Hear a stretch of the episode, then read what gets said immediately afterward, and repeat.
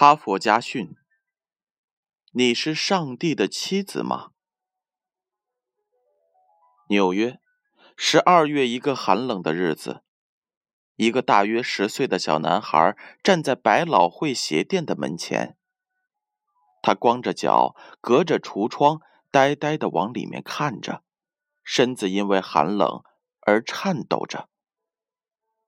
一位女士走进孩子，她问道：“小家伙，你这是在认真的看什么呢？”我曾经请求过上帝赐给我一双鞋子，我想知道这里面有没有。孩子回答说。女士牵起了他的手，走进店内。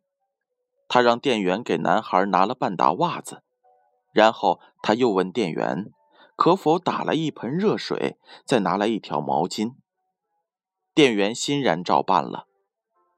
他把这个小家伙带到了殿堂的后面，脱下了手套，跪下，将男孩的脚放进热水里，为他洗脚，然后。用毛巾擦干。这个时候，店员拿着袜子回来了。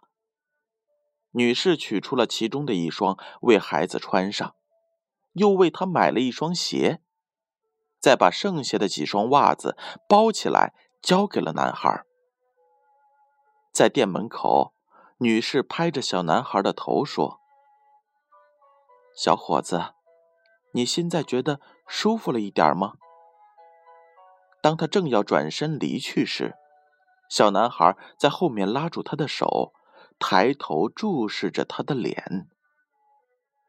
他的眼里含着泪水，用颤抖的声音问这位女士：“你是上帝的妻子吗？”